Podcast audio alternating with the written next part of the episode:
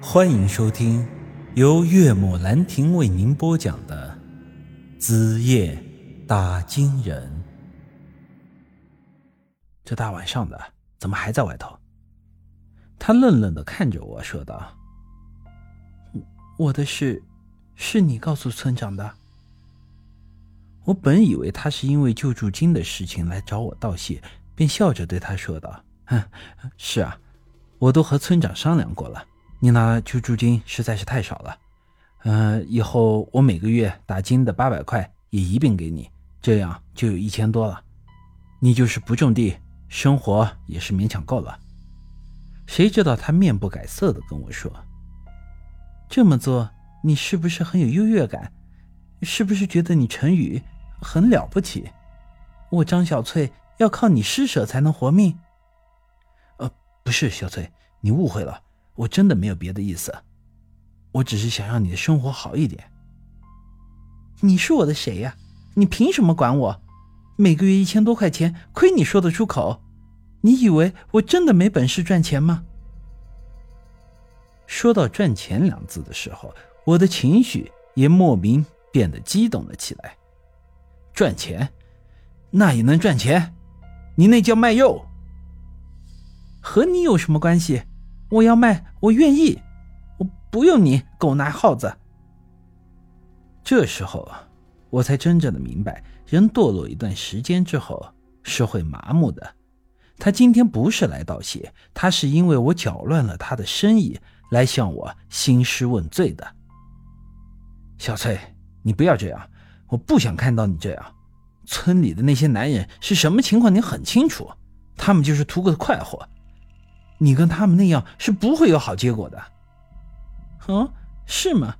他们都是下体动物，不是好人。你是好人，陈宇，我告诉你，在这个村里，我只有两个人最恨，排第二的就是你那兄弟王二狗，排第一的就是你。至于其他人，我一点也不在乎。那晚你明明对我动了心，却又不碰我，这才是对我最大的侮辱。你就是个懦夫、伪君子，少在我面前卖弄清高。你的钱我一分也不会要。说完，他头也不回的就离开了。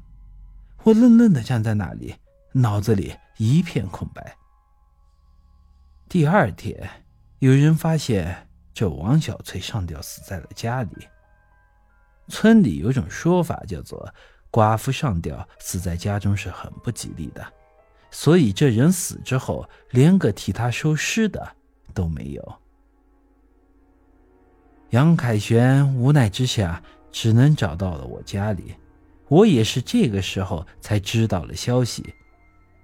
我的整个人当即就愣在了那里，王小翠死了。我有一种是我亲手杀死了她的感觉，难道我之前真的当了伪君子，自命清高，多管闲事儿了吗？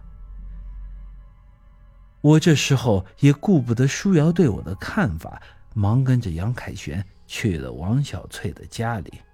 杨凯旋来我们村当村长之前是城里人，念过大学，也喝了不少墨水，应该算是个彻头彻尾的。唯物主义者。可即便是这样，他看到王小翠的第一眼，居然被吓得叫出声来，之后便一直躲在我背后，磨磨蹭蹭半天也没敢进去。其实这也怪不得他，因为这时的王小翠仪容是真的很吓人，惨白的皮肤里透着乌黑，两只眼睛却真的很大。按理说，人死之后，其瞳孔会一点点散大，眼睛会变得无神，但这王小翠的眼睛里却透着一种活人般的幽怨目光。此外，由于人是吊死的，长舌头也从嘴里吐出来了。说实话，看向他双眼的那一刻。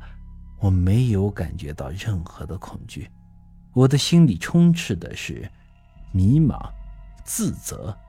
我感觉他是因我而死的。我拍了拍杨凯旋的肩：“小杨，你可是一村之长，怕个啥呀？快帮我一起把尸体给放下来，不能让他一直在这里吊着。杨凯旋勉强的点点头，可一步还没踏进堂屋，就又退了回去。不行，宇宇哥，我我咋感觉他在看着我呢？我我浑身汗毛都起来了，好冷啊！本集已经播讲完毕，欢迎您的继续收听。